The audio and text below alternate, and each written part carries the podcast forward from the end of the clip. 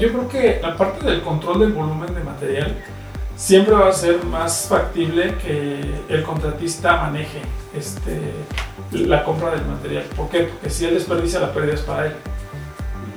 De otra forma, si nosotros suministramos el material y no hay una buena supervisión y un buen control de obra, puede haber mucha fuga de, de material ahí. Porque pues, a veces el desperdicio es mayor, ¿no?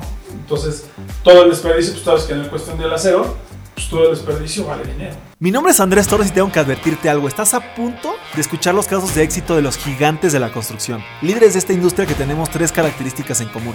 Número uno, muchísima hambre para acceder a más y a mejores proyectos. Número dos, los gigantes nos juntamos con otros gigantes. Y número tres, una visión de ciudades de primer mundo en América Latina. Así que si no tienes una mentalidad lo suficientemente grande, este no es el canal para ti. Pero si tus sueños no tienen límites, te damos la bienvenida a la comunidad número uno de constructores hispanohablantes, los gigantes de la construcción.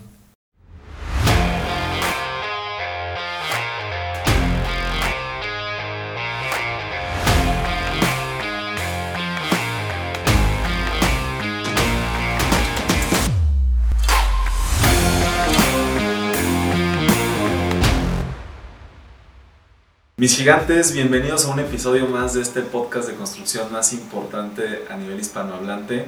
El día de hoy estoy muy contento porque estamos haciendo la primera entrevista en las nuevas oficinas de NIMSA y de Gigantes de la Construcción. Y el invitado de honor el día de hoy es Gerardo Alcántara. eh, Muchas gracias. Gerente de procuración, si, si lo digo mal me corriges, mi querido Gerardo. gerente de procuración de Fibra Plus. Así es. Pues bienvenido, pues no sé si quisieras este, presentarte brevemente con la audiencia de Gigantes. ¿Quién es Gerardo Alcántara?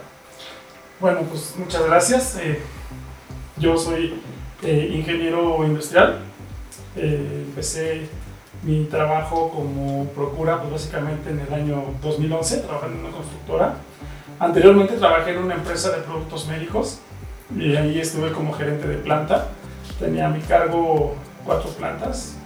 En, esa, en ese trabajo estábamos certificados en ISO 9001. Entonces, pues el reto para mí era empezar a trabajar con procesos, con gestión de calidad, con mejora continua. Y en ese trabajo tuve la oportunidad de certificarme como auditor interno de ISO 9001.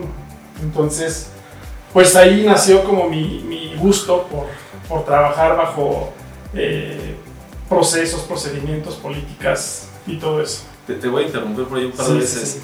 Eh, justamente vamos a empezar a hablar de, de, tu pasado, ¿no? Eh, y, y, en ese sentido, ahorita estamos hablando, si no me equivoco y si no me recuerdo tu currículum, en industria automotriz, o, me equivoco. Sí, es que después de la de productos médicos estuve en industria automotriz. Ah, ok. O sea, esta del ISO 9000, eh, ¿qué, ¿qué industria era?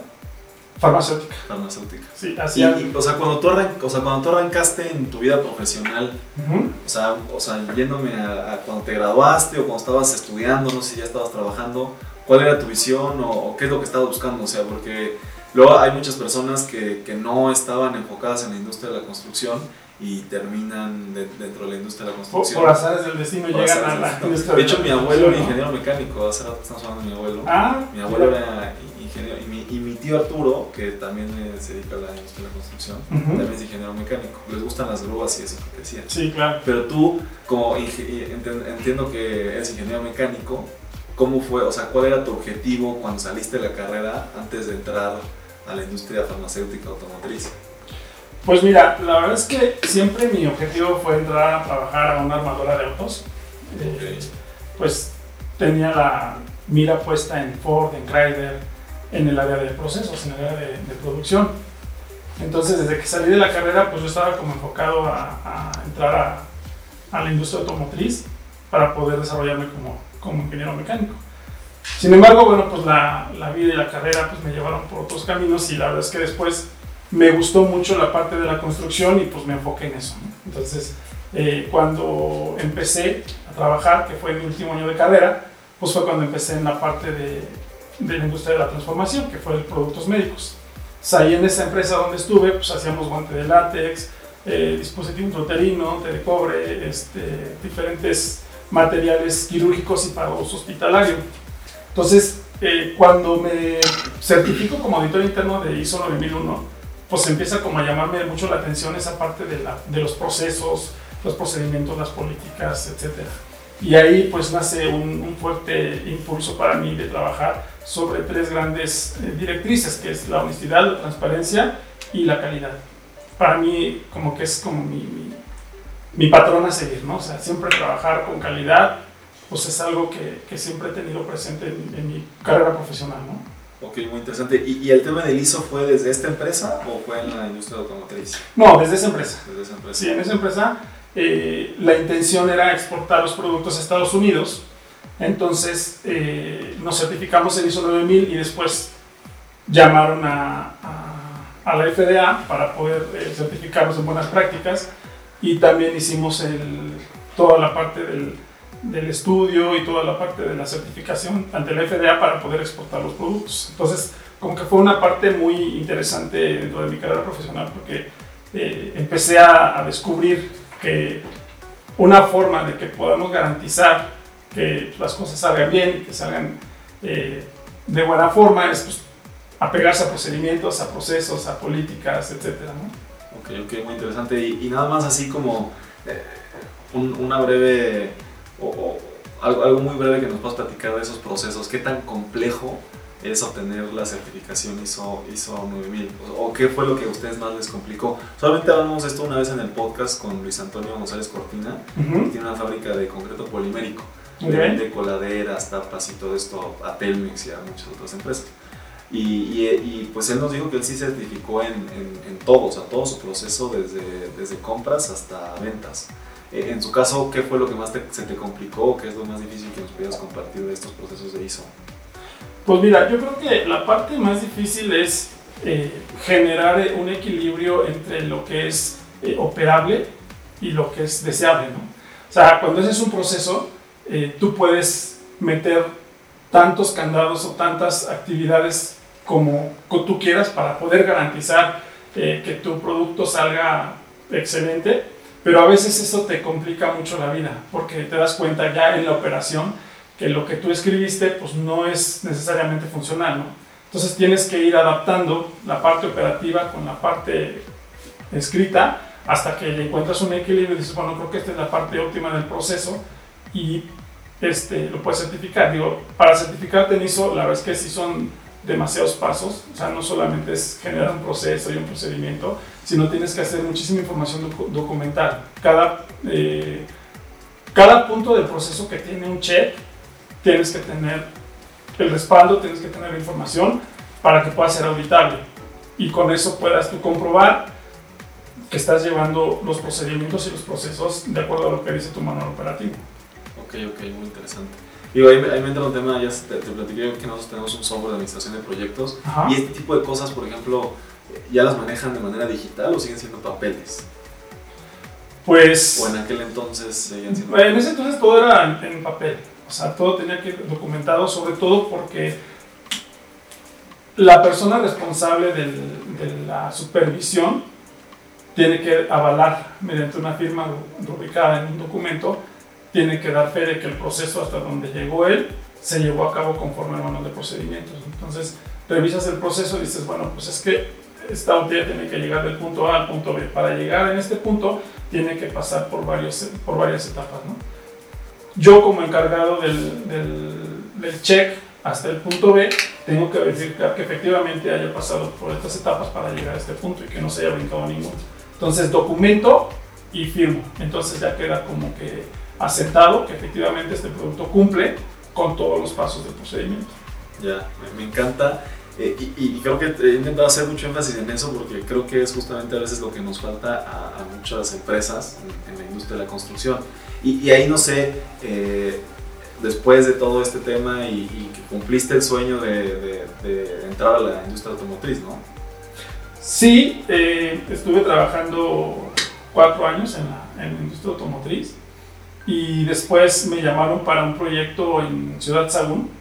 Eh, igual me encontraron, encontraron mi perfil en, internet, me llamaron para el proyecto, me lo presentaron. Eh, era una, una, constructora justamente que había ganado un concurso para desarrollar una eh, fábrica de, para fabricar carros de ferrocarril para una filial de Bombardier. Entonces ellos pues habían hecho el anteproyecto, habían presentado el presupuesto les asignaron el concurso, pero pues no tenían como que quién dirigiera el proyecto, quién, quién lo organizara, quién lo llevara, quién lo planeara, etc. Entonces empezaron a, a buscar eh, pues, personal calificado con ese tipo de cosas. Como yo traía la, la experiencia del, de la parte de ISO, eso les llamó la atención, me llamaron y me dijeron, ¿sabes qué? Pues tenemos este proyecto, pero pues como Bombardier pues es una empresa igual que está certificada en ISO y que es canadiense y son muy, muy apegados a procesos, políticas, etcétera, les pedían que para poder eh, firmar el contrato presentaran el plan de trabajo con los procedimientos y con los puntos de, de control de calidad de cada una de las etapas para poder eh, garantizar que íbamos a tener el control sobre el proyecto que, les, que nos estaban asignando. ¿no? ¿Tú participaste desde la, de la participación en el concurso o ya que lo habían ganado? No, ya que lo habían ganado, me llamaron a mí para poder este, dirigir, para llevarlo. Ajá, así es. Ok, ok. Sí, porque definitivamente es una cosa tener el papelito, allá llevar sí, el, sí. el, proceso. Sí, por supuesto. ¿no? y, y, este proyecto era un proyecto bastante grande, eran 200 mil metros cuadrados de, de construcción, en donde empezaba desde la parte del ensamble del carro de ferrocarril, el armado, el, el, la soldadura del, de los vagones, este, llevan un proceso de pintura, eh, llevan un proceso de, de, ensamble, etcétera, todo eso, y cada una de las etapas pues, tenía que cumplir con ciertas especificaciones que pedía la empresa Bombardier. Entonces, eh, había que documentar toda esa parte y había que generar pues, los procesos y los procedimientos de cada una de las etapas. ¿no? Ellos te entregaban como que el, como que el know-how de las cosas y decían, bueno, así es como se fabrica el carro de ferrocarril, este es el proyecto y entonces necesito que lo plasmes en una planta ¿no? para poder empezar a fabricar. Entonces, sí fue un reto bastante grande para mí, pero bueno, la verdad es que a mí siempre me han gustado los retos. Tú soy una persona que, que nunca o difícilmente va a decir que no ante un reto, siempre que, que me ponen un reto enfrente lo tomo y pues me gusta enfrentarlos, ¿no? y decir, no, pues sí se puede. Y pues como fue, eh, tuvimos...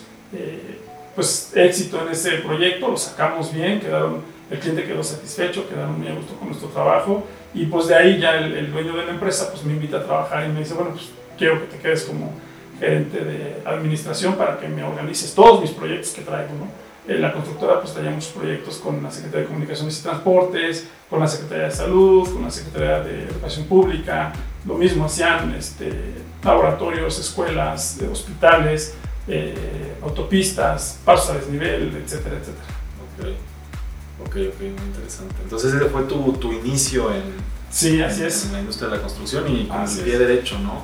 Sí, sí, sí, entramos bastante bien, aunque no te voy a decir, eh, la verdad es que sí tenía un poco de miedo porque pues muchas cosas las desconocía. O sea, para mí pues era parte de la construcción, pues era algo, un terreno nuevo que, que iba a explorar y con una responsabilidad tan grande con como, como el proyecto que, estábamos eh, pues desarrollando, pues sí, sí era como que un poquito, eh, pues para mí como que sí me dio un poco de miedo, ¿no?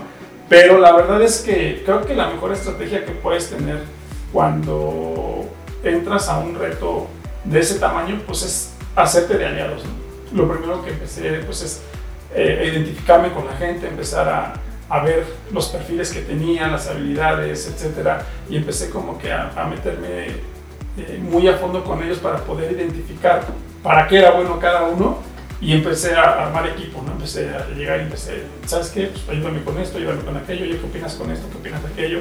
Y empezamos poco a poco a construir, a construir, a construir. Presentamos el, el plan de trabajo, les gustó, este, pues obviamente conjuntado con los conocimientos que yo traía de ISO, pues hicimos un, un buen trabajo en, en, ese proyecto. Ok, ok, muy interesante. Y tu llegada a Fibra Plus, nada más para, para terminar esa historia, no sé, creo que hay ahí un Nemesis Capital en medio, o no sé si hay Sí, es, ese es el, el, grupo, es NMS Capital Fibra Plus. Uh -huh. eh, yo llegué con ellos en el 2015, cuando salgo de la constructora. Este, pues me integré como coordinador de contratos y estimaciones. Empezó a ver entonces ahí, dentro de, ese, de esa área, empezó a haber muchas oportunidades de mejora traían, eh, pues sí, un, un, método, un sistema, sin embargo, pues había muchas cosas que no se documentaban. Entonces, eh, pues ah, de repente necesitaban ver, por ejemplo, la caducidad de alguna fianza o el estatus de algún contrato o que si se había amortizado el anticipo, etcétera, y pues sí había muchas eh, como salvedades ahí, ¿no? Entonces, pues empecé a ver esas oportunidades de mejora y dije, bueno, pues creo que aquí podemos hacer mucho, ¿no? Armé un plan, armé un proyecto para poder eh, empezar a implementar procesos y procedimientos dentro de la empresa para poder garantizar pues, que los contratos llegaran a un buen término, que, se, que eh, cuando se iniciaran los contratos pues, se, se pidiera pues, toda la información necesaria para poder tener una claridad en el contrato, para poder tener eh, un contrato que pudiera proteger los intereses de la empresa. Y pues igual, como te digo, lo presenté con la dirección de administración, les gustó y pues de ahí me, me dieron el visto bueno para que empezáramos la implementación de los procesos. Armamos un manual de procedimientos, armamos políticas, procesos y pues me invitan ahí a participar como gerente de auditoría interna en, en el tema de la, de la obra. Ok, ok. Los auditoría y eso te lleva después a, a la gerencia de procura. Gerencia de procura. Así es. Eh, ese, ese, ese, proceso, por cómo, ¿cómo se dio?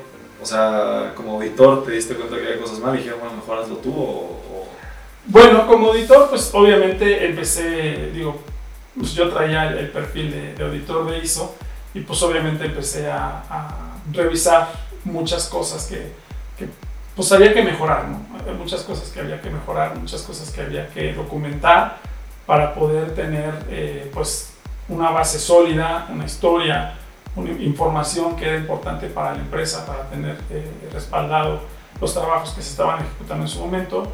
Eh, pues también dentro de las revisiones que hice como editor, pues también pude encontrar muchas oportunidades de mejora en cuestión de la calidad, de la supervisión de obra, etc.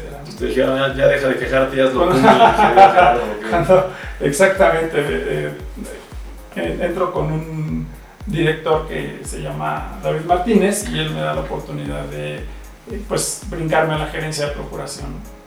Okay, okay. Entonces, pues obviamente, pues ya sabiendo de qué pie cojeábamos, pues empecé ¿no? a meter justamente eh, pues empecé a meter ahí más refuerzos para poder fortalecer esa parte de, de, procura, que creo que es muy importante para todas las empresas, sobre todo de la, del área de la construcción. ¿no? Sí, sí, claro, ¿no? es, es, es, es, lo principal, ¿no? creo que todo el tema de planificación es, tiene que ser de lo, de lo más importante.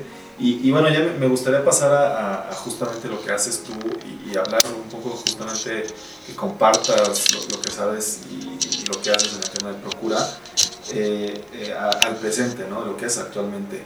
Eh, mi pregunta sería, ¿cómo evalúas tú a las empresas para que puedan trabajar contigo? Creo que uno de los primeros pasos que, que tiene que tener una empresa, cualquier, cualquier tipo de empresa, uh -huh. probablemente sería una precalificación. Por es supuesto. decir, oye, pues esta empresa precalifica o no, o no precalifica para poder trabajar conmigo. Eh, no sé si antes ustedes tengan otro proceso y nos puedas aquí ilustrar, pero si, si no, en, en, eso específico, ¿qué es lo que buscas en las empresas para que puedan trabajar una empresa que cotiza en bolsa como Fibra Plus? Claro, mira, creo que es muy importante eh, contar con un padrón de contratistas y proveedores confiable, un, un de contratistas y proveedores que sea sólido para la empresa.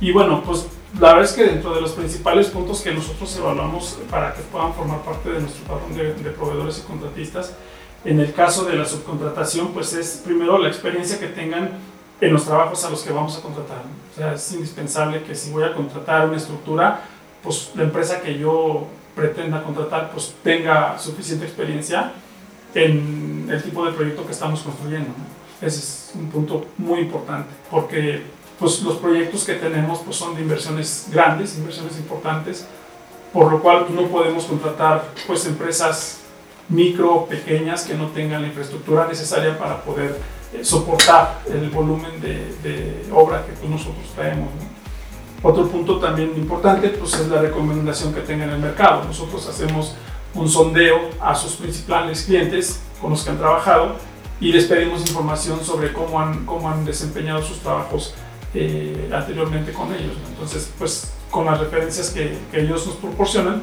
para nosotros es un panorama que, que podemos tomar en cuenta ¿no? para poder eh, decir, bueno, sabes que pues es un buen contratista, es un contratista cumplido, es un contratista que trabaja con, con calidad, etc. ¿no? Otro punto que yo considero también muy importante pues es la capacidad financiera. ¿no? Eh, pues nosotros otorgamos eh, pues, anticipos, pero también eh, pues, De repente necesitamos que los contratistas pues tengan esa, ese soporte detrás de ellos que puedan apoyar a, seguir trabajando el, contrato y también que tengan capacidad de afianzamiento. Si nosotros soltamos un, anticipo y pues no garantizamos el retorno de esa inversión a, la obra, pues estamos como que en riesgo, poniendo en riesgo el patrimonio del proyecto. ¿no? Sí, sí, claro. Me gustaría hacer doble clic ahí cuando mencionaste el tema de los recursos. Dijiste personal, personal. el tema de infraestructura, ¿no? Infraestructura. infraestructura técnica, infraestructura operativa y infraestructura humana. O sea, técnica es experiencia de la empresa. Sí, que, tengan esa, esa experiencia, esa expertise para desarrollar los trabajos que nosotros vamos a contratarles. Luego, técnica. Y luego, operativa. Operativa. Es muy importante que tengan el suficiente personal, para poder atender los trabajos. Es decir, si yo te voy a dar eh, el desarrollo de las albañilerías de una torre de 20 niveles y tu cuadrilla máxima es de 20 personas, pues no, no me va a servir. Tu capacidad operativa tiene que ser suficiente para que pueda yo tener trabajando simultáneamente una, una cuadrilla o tres cuadrillas de gente por nivel. Entonces así me vas a dar avance, yo voy a poder avanzar en el ritmo que traigo programado y pues vamos a salir en tiempo ¿no? en el proyecto. ¿Y la tercera? Y la tercera pues es la humana. ¿Esto qué quiere decir? Que tú cuentes con el personal calificado, porque no es lo mismo que yo te entregue una cuadrilla de 20 gentes que no sepan hacer nada, a que tenga una cuadrilla de gentes especializadas y certificadas en los trabajos que te voy a contratar. ¿Sí, Y entonces ese tipo de certificados, o sea, tú buscas empresas que estén certificadas y su personal también, o o no necesariamente. Que tengan experiencia probada. O sea, no, sí, no, necesariamente te voy a decir, ¿sabes qué? Pues entrégame la certificación de tus 40 obreros, ¿no? O sea, que tengas, que pruebes la capacidad y la experiencia en trabajos similares. Es decir, que tú me pruebes que has trabajado en torres de 40 niveles, de 30 niveles, que tu cuadrilla de personal pues ya tenga una antigüedad contigo, que digas, ¿sabes qué? Pues mis, mis, este, mis albañiles y mis fierreros pues ya tienen 7 años conmigo, o 5 años conmigo, o 3 años conmigo, ¿no? O sea, ese tipo de cosas son las que a mí me garantizan que tú tienes pues, esa expertise, esa experiencia probada para poder desarrollar los trabajos. Ok, ok. Me, parece interesante. Y, en esta parte financiera, ah, terminando esta pregunta que te comentaba un poco fuera del aire, ¿qué, ¿qué, opinas de esta parte de que al final los contratistas, o sea, al, final los desarrolladores inmobiliarios pues, buscan hacer los proyectos con la menor cantidad de dinero posible porque el dinero cuesta? Entonces, a veces se pueden apalancar de los contratistas. ¿Qué opinas de eso? ¿Crees, crees que lo hacen o, que, o, que, simplemente es un procedimiento que los desarrolladores hacen, otorgar un anticipo bajo o, no otorgar anticipos inclusive? Eh, ¿es, ¿es, un tema de confianza o es un tema de apalancamiento? Pues yo creo que es más un tema de, de confianza porque, pues, como tú sabes, a veces los proyectos normalmente que se desarrollan pues, son proyectos de inversiones muy fuertes. Entonces te presenta el, entregar un anticipo a un contrato de 40 millones, te representa entregar un anticipo de 10 millones de pesos. A veces las empresas pues no tienen la suficiente capacidad de afianzamiento para poder garantizar el retorno de ese anticipo. Entonces normalmente lo que se hace pues es una, una negociación ¿no? y es una relación comercial en donde tú como contratista pues me ayudas a mí a poder desarrollar los trabajos y yo me comprometo contigo pues, a pagar un precio justo y a poderte eh, este, cubrir los gastos que, que, vayas generando. ¿no? En ocasiones sí, no, efectivamente, en algunos rubros no se otorgan anticipos y se le pide al contratista, bueno, que pues inicie los trabajos y a la semana trabajada pues, se le va, se le va este, pagando conforme va avanzando el proyecto. Ya pues eh, ese es un tema que, que, no dudo que también exista la otra fase, ¿no? O sea, que haya desarrolladores que, busquen eso. Sí, claro, exactamente. Eh, pues, pues muy bien, Gerardo. Y la, la tercera pregunta, me, me, gustaría que me platicaras un poquito de... No, no, sé si tú lo hayas visto, cómo funcionó eso en Fibra Plus, todos estos cambios que tú hiciste de implementar procesos, toda la parte de procura. ¿Cómo, ¿Cómo cambia y cómo influye en los proyectos? O sea, ¿hubo un antes y un después en Fibra Plus? Y, y, en general, ¿esto cómo afecta a la obra? Yo, yo, siempre tengo la idea de que inclusive el tema de procura, establecer alcances, establecer todo eh, adecuadamente, eh, es una etapa de planeación que te permite que el proceso de ejecución sea más, más, más liviano ¿no? o, más adecuado. Eh, ¿Tú cómo has visto esa, esa, esos cambios entre tener una procura y a lo mejor tener procesos un poco ambiguos? Pues mira, yo creo que es, esta parte es muy importante en las empresas desarrolladoras y también en las constructoras porque les genera ahorros. O sea, realmente el hecho de que lleves una buena procuración en tus proyectos te garantiza tener un control financiero e incluso generar ahorros sobre el presupuesto que ya traes manejando. Eh, la procura es un punto medular importante de la ejecución de los proyectos. Eh, porque desde el presupuesto, desde que se empieza a gestar el proyecto, cuando tú, eh, desarrollador, dices, bueno, pues aquí quiero construir una torre de 30 o de 40 niveles, pues empiezas a, generar tu proyecto y una vez que tienes tu proyecto, pues tienes que generar un presupuesto paramétrico. ¿no? Es decir, ¿sabes qué? Pues este proyecto va a costar 2.500 millones de pesos. ¿no? ¿Cómo llegas a ese número? Pues agarrado de la mano de Procura, porque Procura tiene que tener el sondeo del mercado actualizado de los precios de los principales materiales para poder poner un número en el, en el presupuesto y decir, bueno, ¿sabes qué? Este, pues aquí este, este proyecto te puede salir hoy en esto, ¿no? Y puedes inflacionar el presupuesto para que si, si tu proyecto va a durar tres años, pues obviamente el precio, los precios de materiales pues a veces con años, con los años van cambiando, ¿no? Y hay materiales muy fluctuantes como tú lo sabes, el acero, el concreto, pues que no siempre están en el mismo precio, de repente se disparan, de repente bajan, entonces son como muy variables, ¿no? Otra parte muy importante donde entra la función de la procura, pues es ya cuando vas a desarrollar el proyecto. Tú ya tienes tu presupuesto paramétrico, tu presupuesto básico en el que vas a arrancar el proyecto, tú ya sabes cuánto cuesta cada partida del proyecto hasta el final. ¿no? Entonces, procura entra en la parte de, la, de, la, planeación. Cuando tú tienes tu programa de obra, te sientas con la dirección de construcción y le dices, ok, ¿cómo vas a ejecutar la obra? ¿Cuál es tu plan? No, pues voy a desarrollarla en tres años, mis etapas son estas, y pues de, de, ahí se puede derivar un programa de, suministro de materiales y un programa de subcontrataciones y concursos.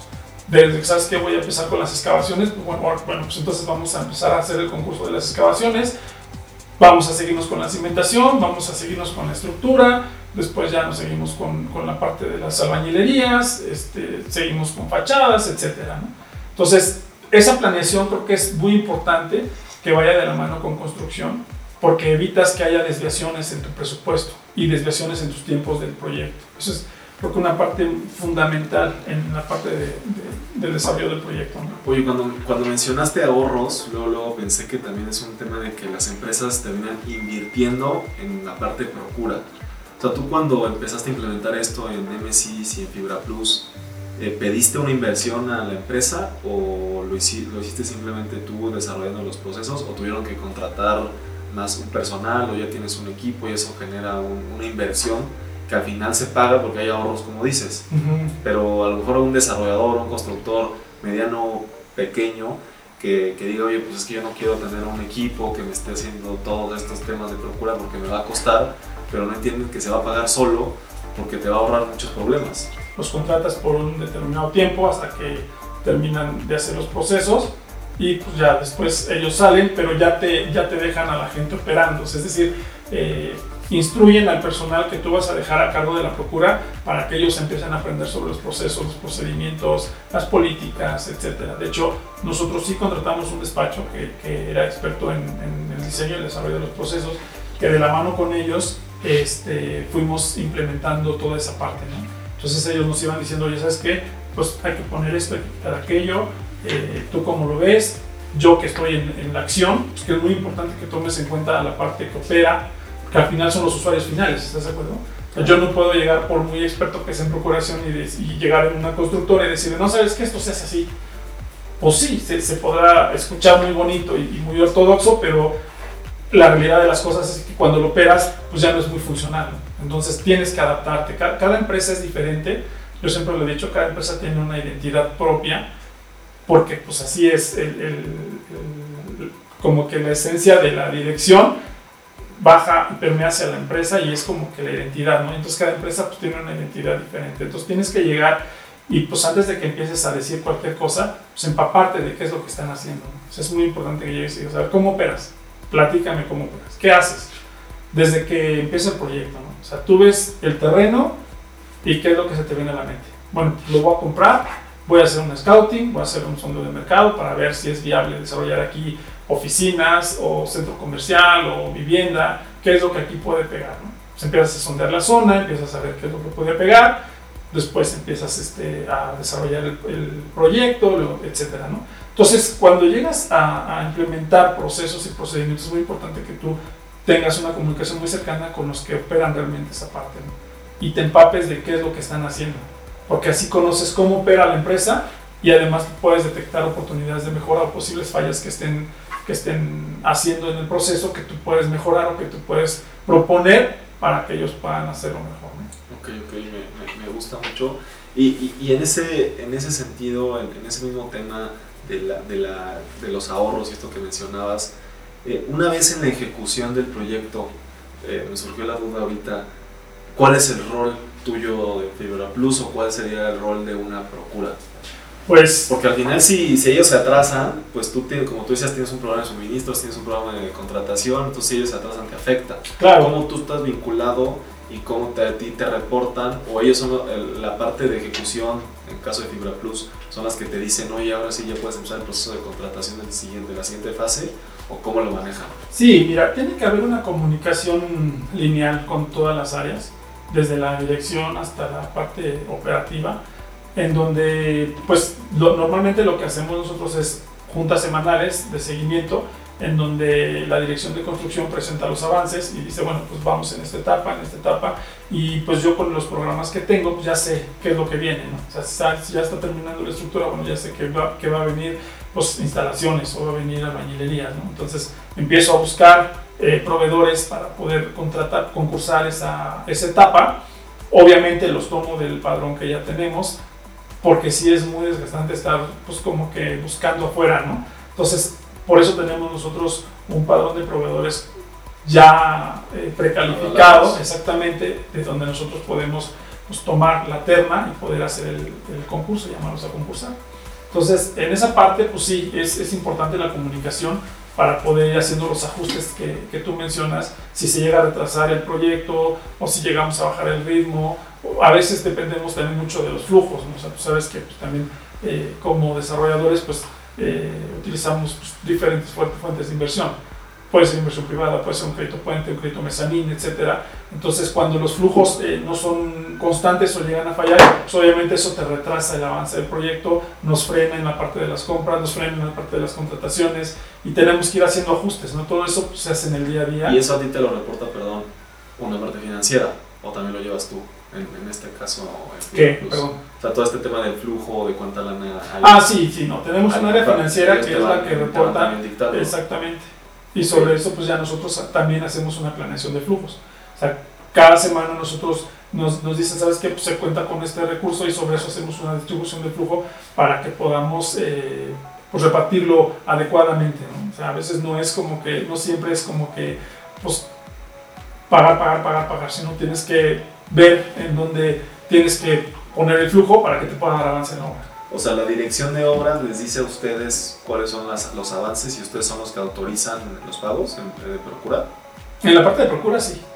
Todo lo que son compra de materiales, pago de anticipos. Las estimaciones obviamente pues corren a cargo de construcción. Ah, o sea, las estimaciones, los avances ya el tema del flujo lo ve obra. Sí, sí, sí. O sea, obra ya una vez que toma al contratista, pues él es el que da, avala el avance de la obra y dice, ¿sabes qué? Pues este contratista lleva un 20% de avance, este, ha amortizado un 10% del, anticipo, este, pues su estimación es, por tanto, eso se puede pagar porque ya está, ya está autorizado, ¿no? ya está avalado. Pues. Ok, ok, ok. Y, y, en el tema de garantías, porque en la procura, pues tú también me imagino que tienes toda esta parte de contratación, contratos, tienes que también estar con el tema de garantías, también te genera un, hay un tema, ¿no? Fia, como decías ahorita, fianzas, seguros, eh, toda esa parte legal, ¿la ves, ¿la ves tú directamente? Sí, así es. Y, y o sea, las reclamaciones y todo eso te genera ciertos temas o multas o esto, o, en realidad la planeación es muy buena y no tienes tanto problema. No, no, no, sí, siempre hay, hay problemas, hay problemas dentro del, desarrollo del proyecto, sobre todo con a veces contratistas que pues de repente ya su capacidad este, operativa pues los rebasó o, no planearon bien, etcétera, pues empiezan a dejar a retrasarse, a retrasarse, a retrasarse, entonces se vienen las penas convencionales, se viene la, la, este, la, fijación de la fianza de cumplimiento, a veces se, se, van, abandonan la obra y pues viene la parte de la reclamación de la fianza de anticipo, la fianza de cumplimiento y pues todo eso pues obviamente nos genera un retraso a nosotros, ¿no? porque pues, no podemos meter como otro contratista hasta que aclaremos lo que va a pasar con el que, con el que se fue o, con el que ya no puede. Tiene, tenemos que llegar a una negociación con él y decir, bueno, ¿sabes qué? Este, pues hace la devolución de la parte proporcional del anticipo que no amortizaste, vamos a hacer el cierre de tu contrato y pues entonces a partir de aquí pues vamos a meter a otro, ¿no? Pero mientras esa negociación no se dé, pues nosotros no podemos como que llegar a decir, bueno, pues este ya no sirve y traer a otro, ¿no? Porque eso nos genera un sobrecosto. Ya, ya, ok. Sí, como que me surgieron muchas, muchas dudas. Eh, la, la, cuarta pregunta que tenía era sobre el tema, ya, creo que ya hablamos un poco del tema de, de contratistas o subcontratación de obra y, quisiera hablar un poco de los materiales, ¿no? ¿Cómo, ¿Cómo, lo manejas? Entiendo yo que una empresa tan grande como ustedes, pues eh, exprimen al máximo el tema de economías de escala. Recientemente eh, cotizamos un proyecto de más o menos albañilerías, justamente en un proyecto de 15 niveles y creo que cuatro sótanos en Guadalajara. y, y, justamente tenían convenios de, de precios de materiales.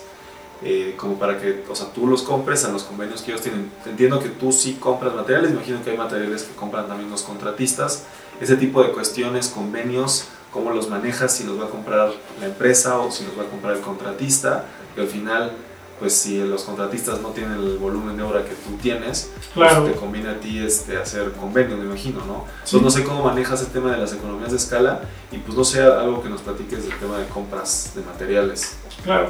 Mira, eh, en ese aspecto nosotros hemos eh, probado o incursionado varios campos que, que, han resultado favorables y uno de ellos justamente es el que tú mencionabas, ¿no? Eh, nosotros llamamos a los principales fabricantes de, de, materiales, nos sentamos con ellos y pues, les, les, proponemos en base al, al portafolio de, de proyectos que traemos un cierto volumen que nosotros vamos a consumir de manera semestral o de manera anual. Decimos, ¿sabes qué? Yo traigo este portafolio de, de proyectos, estoy desarrollando estos proyectos, en mi volumen de consumo con respecto al acero pues es de 3.000 toneladas mensuales. Entonces, en función de ese volumen, dice, bueno, ¿qué proyectos eh, quieres que, que, yo te surta? No, pues súrteme este, Cancún, súrteme Vallarta, súrteme Guadalajara, súrteme Ciudad de México a veces los proveedores dicen, bueno, ¿sabes qué? Yo no te puedo surtir Cancún, porque yo nada más por la parte centro y norte del país. Entonces tienes que, que, tener pues una logística adecuada en cuestión de proveedores para poder saber qué proveedores te pueden surtir en qué área del país de donde estás construyendo. ¿no? Eso es, es muy importante. Y cuando celebramos el contrato, cerramos este, esa parte del contrato con, con el contratista y le decimos, ¿sabes qué? Nosotros te vamos a suministrar el material por parte de Procura hacemos la compra, armamos toda la logística de entrega para que le llegue en tiempo y forma al contratista. O la otra que también hemos manejado, pues es que dentro del contrato se fija una cláusula en donde dice que Nemesis Capital eh, proporcionará el convenio de precio del material que se va a utilizar en el contrato. Esto quiere decir que nosotros celebramos el, contrato, el, el, convenio con el fabricante, pero el contratista es el que va y lo compra. Ya ellos tienen la obligación de presentar nuestro convenio y decir, ¿sabes qué? Tengo este contrato con, con NMS Capital, Fibra Plus, para que puedan surtirme este material. Aquí está mi convenio firmado y nosotros también le hacemos llegar vía electrónica al, al, al proveedor. al distribuidor o fabricante, el volumen que vamos a consumir este contrato. Esto nos lo piden ellos porque pues muchas veces este, los contratistas lo que hacen es, ¿sabes qué? Este, pues voy a ocupar 200 toneladas, ¿no? Y con nosotros nada vamos a ocupar 30, ¿no? Entonces, con el precio preferencial que tiene, pues obviamente obtiene una mayor utilidad en otros proyectos. Entonces, no, no es así tan fácil, ¿no? O sea, tenemos nosotros que tener ese control y, y, con los fabricantes para, tener, para poder este, pues que el fabricante no dé de más del volumen que nosotros estamos pactando con ellos. Ya, pues sí, muy, interesante ese tema de los convenios, es algo que, que recientemente lo, lo vi y, y, me parece como muy interesante esta parte, sobre todo de que los contratistas lo compren directamente eh, sí, he, visto yo empresas grandes que te terminan entregando el acero, te entregan el concreto, que ya tienen ahí una mini concretera ahí una hora y te terminan ellos suministrando. Y bueno, también es un tema eso porque luego es, un, todo un rollo de que si se desperdició el concreto te lo cobran y ese tema también me imagino que genera algunos problemas, no sé. Sí, mira, es que yo creo que aquí en, en la parte del control del volumen de material, siempre va a ser más factible que el contratista maneje este, la compra del material. ¿Por qué? Porque si él desperdicia, la pérdida es para él.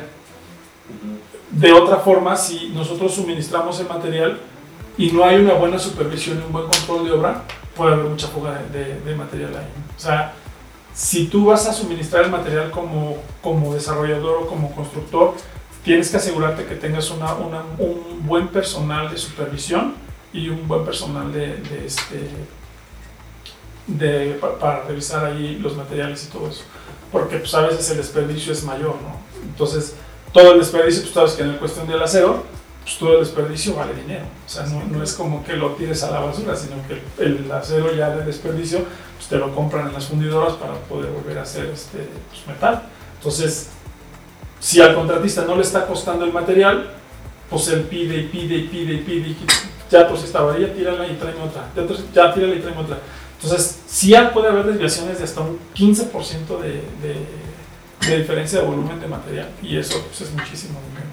Sí, claro. En volúmenes grandes, ¿no? si estás hablando de 5.000 toneladas, el 15% pues échale. Sí, definitivo. Si, si, no te cuesta, no te, no te duele. Así es. Entonces, pues está, está interesante eso. Y, y bueno, la, la, la, quinta pregunta, mi querido Gerardo, ya nos platicaste un poco de tu pasado y tu presente. Nos gustaría saber qué sigue para Gerardo Alcántara eh, en, su proceso profesional. Y pues no sé qué, qué, tanto nos puedas compartir de Fibra Plus, qué están haciendo y qué, qué proyectos nuevos traen en puerta por ahí. Este, no sé, te repito, luego hay algunas personas que, que, no pueden decir mucho, pero no sé si en este caso nos puedes platicar algo que, que, estén haciendo o que tengan en puerta por hacer como empresa. ¿Cuáles son las ambiciones de Fibra Plus? Pues mira, ahorita realmente creo que el, el enfoque principal de la empresa pues, es seguir creciendo, ¿no? Es consolidarse como una de las empresas más importantes del país, con el portafolio más amplio, eh, que pueda garantizar rentabilidad en sus proyectos y pues también garantizar una buena plusvalía en el desarrollo de los proyectos que traemos. el, objetivo real es crecer, eh, llegar a posicionarnos en, en, un nivel importante dentro del país y pues seguir eh, adquiriendo proyectos para poder desarrollarlos y pues tener una mayor eh, utilidad y una mayor rentabilidad de los proyectos. Como persona, Gerardo Alcántara, bueno, pues mi meta pues, es seguir creciendo dentro de la organización, eh, seguir aportando pues mis conocimientos. Estoy recientemente terminando un diplomado justamente en desarrollo de proyectos profesionales y pues voy a buscar eh, el crecimiento dentro de la empresa.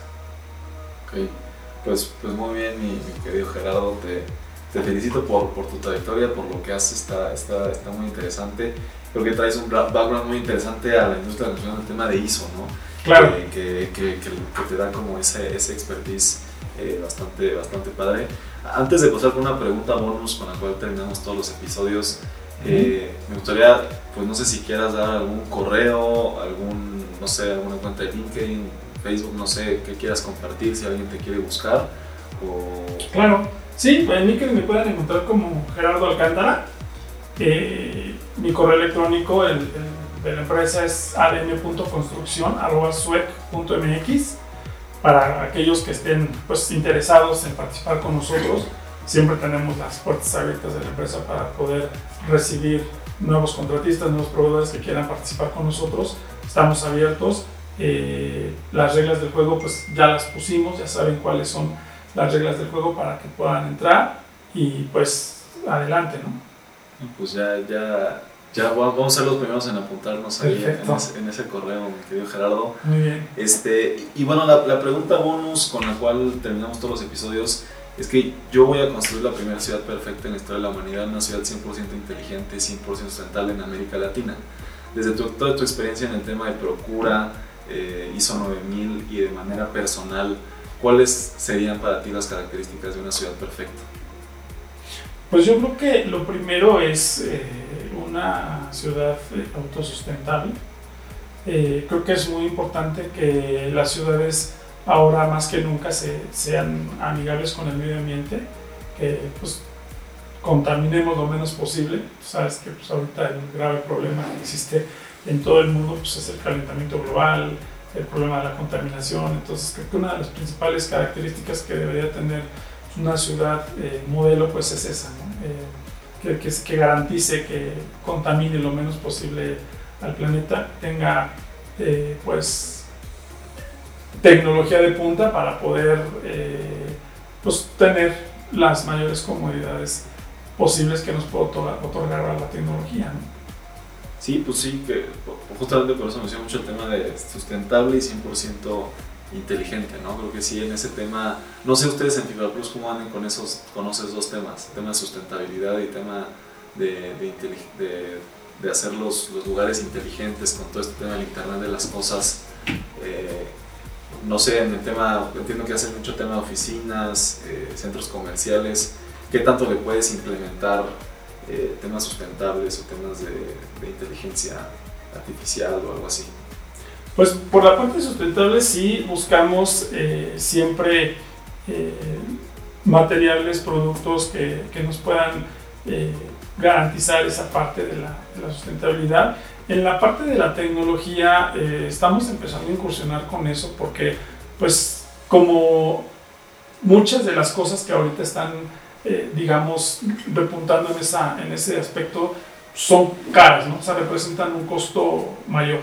Entonces, eh, estamos como que explorando el mercado para ver qué tan rentable puede ser en el proyecto meter tecnologías de, de punta. ¿no? Sí, claro, siempre que una tecnología empieza es muy cara, ¿no? Así es.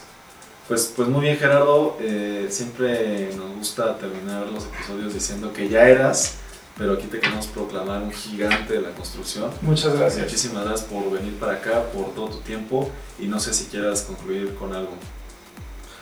Pues nada, invitarlos a que sigan viendo el programa de Gigantes de la Construcción, que pues, sigamos eh, en contacto, aportando pues un pequeño grano de arena para todos aquellos que se dedican a este medio y en lo que podamos ayudarlos, porque es importante siempre compartir los conocimientos, la experiencia, para que podamos ayudar a crecer a los demás, ¿no? porque eh, el crecimiento personal viene de la mano con el crecimiento eh, de la gente que te rodea, de la comunidad que, te rodea, siempre que tú compartes los conocimientos y compartes la experiencia, pues creo que te, te beneficia a ti, ¿no? Como persona.